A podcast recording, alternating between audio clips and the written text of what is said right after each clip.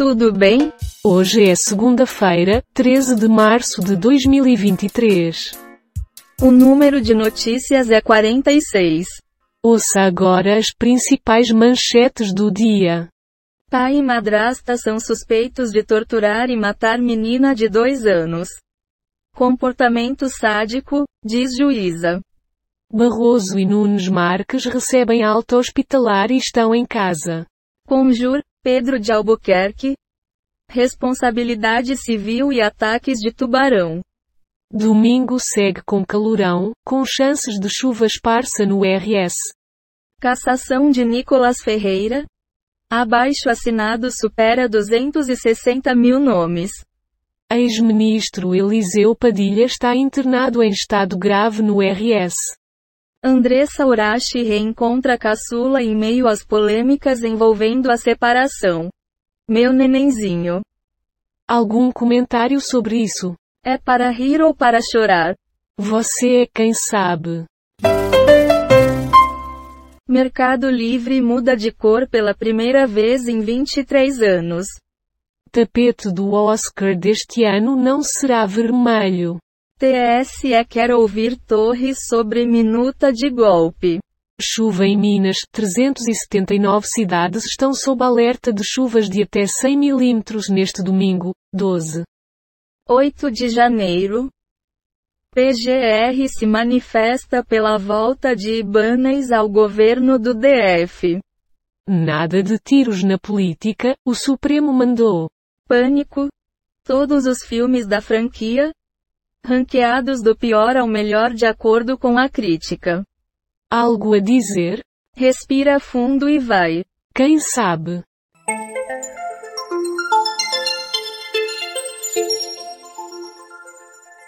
Jovem atacado por tubarão lembra resgate, me botaram no helicóptero.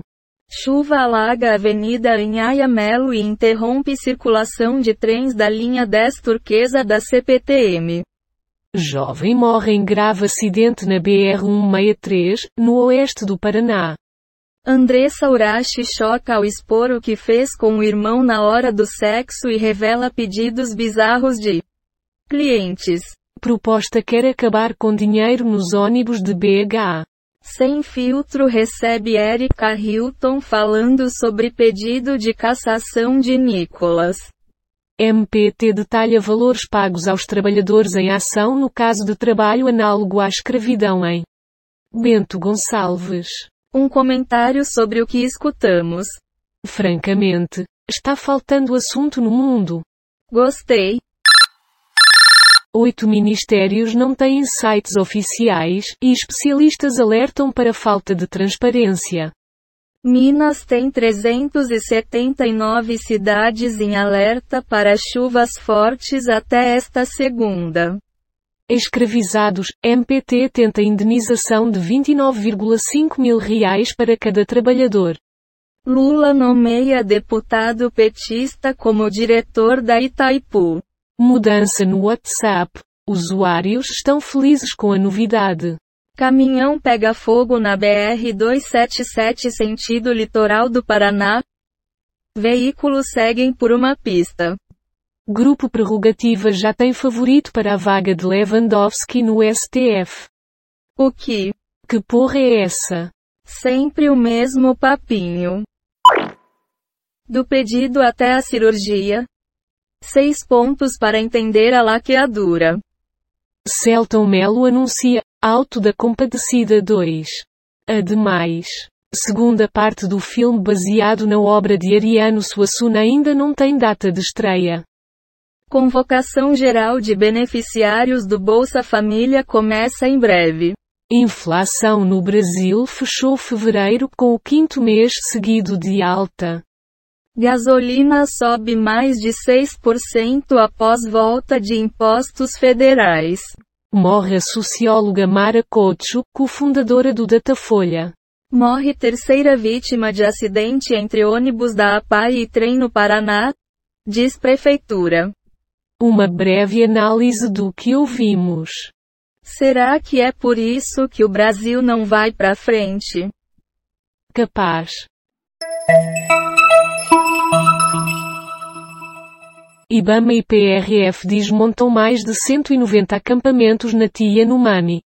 Conjur, Sérgio Renault, o próximo ministro do Supremo.